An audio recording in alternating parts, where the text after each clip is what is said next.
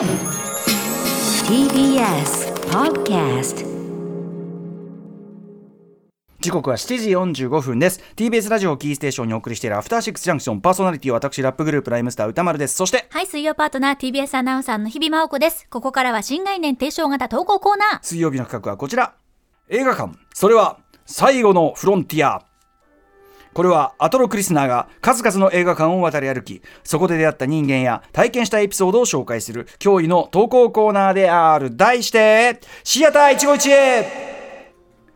はい、このコーナーは映画館で出会った人や目撃した珍事件などなど皆さんが映画館で体験したエピソードを募集するコーナーでございます。はい各種映画館もね、えーぼちぼちこう本再開というかね感じになっておりまして、ゆっくりゆっくりはい、皆さんまああの各映画館も当然対策はしておりますし、皆さんもね行くときはお気をつけ。僕あの席着いたら、あの自分用のあの消毒のあのシートを常に持参しておりまして、ええ一応座席をちゃんとあはい拭いてとかね周りが空いててもそれはやってますけどね。安心ですね、そうした方がね。うんまあ、も自分でも。うやれることはもう、まあやれることは100%やった上でというようなねことを心がけておりますが。さあということでシアター一期一会行ってみましょう、えー本日じゃあこれ日比さん読みでお願いします。はい、ラジオネームマクガフィンさんからいただきましたシアター一期一会です。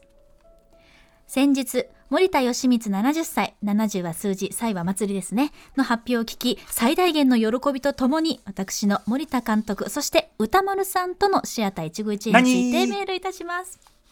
2018年新芸文新文芸座で開催された前作上映から遡ること4年、2014年8月3日に佐賀の映画館シアターシエマにて、はい。夏だ映画だライムスター歌丸さんと真夏の映画談義 というイベントが開催されました、もちろん歌丸さん覚えてらっしゃいますね、森田監督の改作メインテーマの上映と歌丸さんのトークがセットになったイベントで会場は大盛り上がりでした、ね私は仕事の関係でシアターシエマの支配人さんに声をかけていただきこのイベントの聞き手として歌丸さんと共演させていただくことになったのです、ましたよその時はライムスター大好きタマフル大好きな私が歌さんと共演。嬉しすぎて死ねる。しかもこれまた大好きな森田監督を題材としたイベントに出演できるなんて光栄すぎと感じつつ同時にものすごい重圧が。まあわかりますよ。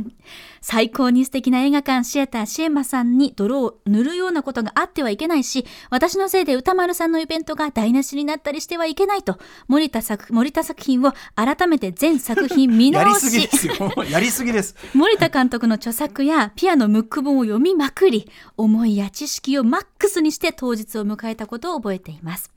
前述の通り私の心配はキーウに終わり歌丸さんの的確な解説とユーモアあふれるトークでイベントは大盛況のうちに終了いたしました。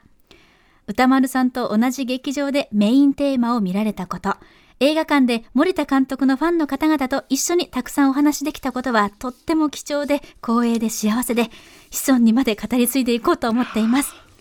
森田義満70歳もがっつり参加したいと思っています。歌丸さんその説は大変お世話になりましこたありがとうございました。ました。いやー映画館って本当にいいものですねはい。ということで、ええ。あのねこの方そのまあ一応ねあのラジオネームマクガフィンさんでいただいてますからお名前あれですけど、あの当時その蔦屋のね多分その九州のそういう映画周りのそういうものの買い付けみたいなのをされているような方で今はねあのなんと映画の仕事がどうしてもしたいということで、ええ。はい。みたいなね東京でもお仕事ねえ買い付けもされているということでこのイベントも間違いなく情熱の後押しになりましたと、そうこれ思い出深い、そうなんです。2018年に、まあ、今すごくね頑張って作ってる森田、えー、義満さんの全作品研究本というのを作っておりまして、えーそれの元になった新聞芸座が2018年制作以上でそれを遡ると4年とおっしゃってでねこれあのそうまずシアターシエマさんはもう何度となく呼んでいただいて、その例えば、えっと費やしたが原作映画特集であるとか、あのいろんな面白い企画をお互い立ててはですね、呼んでいただいて、本当にあのお世話になって本当に素敵なね映画館だし、はい、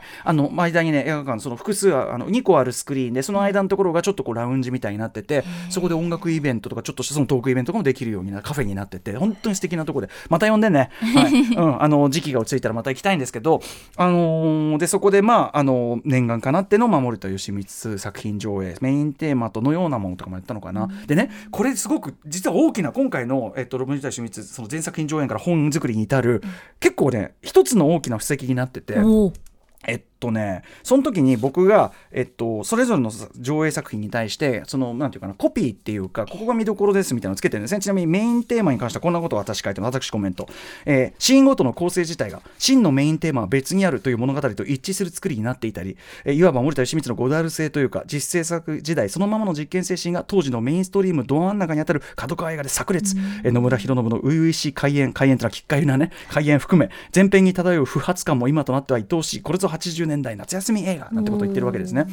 でこれとかのようなものデビュー作ののようなものに関してはえっとねこんなことがえっとねアイビールックの落語家がゴダールと出会ったらこんな映画ができちゃったみたいなこと書いてあるんですね。でうんうん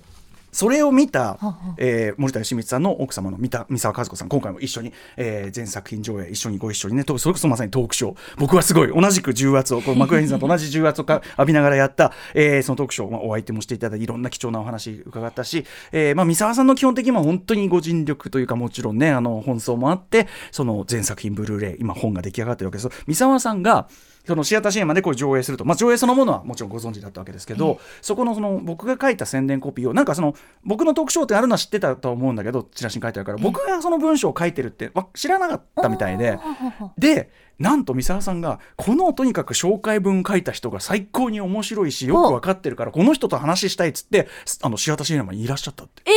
で来たら「いやそれ歌歌丸さんですよ」っつって、で「ああもうそれはああそうか」ってなって、まあ、僕は三沢さんとその前も面識あったし、はい。あのご一緒はしてたんだけどそうですか。なんだやっぱり歌丸さんかみたいになってでそこでちょっとまた一個ねこうそんな話をお互いしてあそうだったんです。で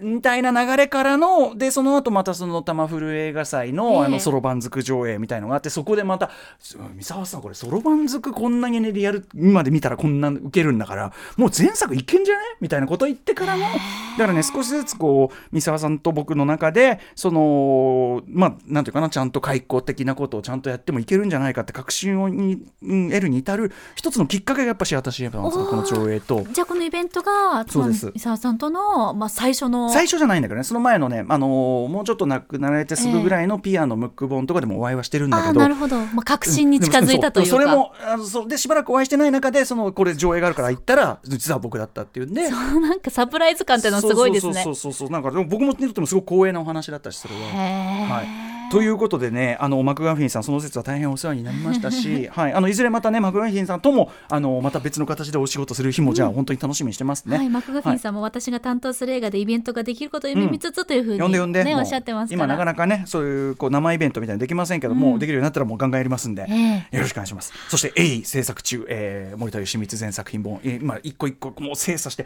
あのーキネマ旬報のその連載時もうキネマ旬報の皆さんあの取ってある人もうあのそのそのストック大丈夫ですからねっていうぐらいめちゃめちゃ大幅過失修正して今めちゃくちゃブラッシュアップしてついにあと2作というところまで来てしまいました。最後まで。あー武士の家計簿まで来てしまったので、でもなんかますますこういう背景を知るともうどんどん層が厚くなっていやーすごい楽しみ。7年前にそうだ、ね僕が喋ってる写真が今ねどっかに載ってる記事があって、なんね、か、7年前の歌丸さんちょっとやっぱりあのあのね半ズボンが短い。あそうそうそうそうそう、あ とちょっとなんか薄薄いかもそう。体がそうです。なんとなく。ああそうですか、うんこの頃。ちあそう。なんかわ若 若さがにじみ出てるかも。この頃こんぐらいのねあの ええ。半ズボンがまだね流行ってたんですねこ超短パンですはい。な感じであの皆さんありがとうございます。あというかねマクガフィンさんありがとうございます、えーまだまだシアター151へねメール募集してますので送ってください、宛先歌丸アットマーク TBS.CO.JP までです。メールが採用された方には番組ステッカー差し上げます。以上、新概念提唱型投稿コーナー、本日水曜日はシアター151へでした。After Six Junction.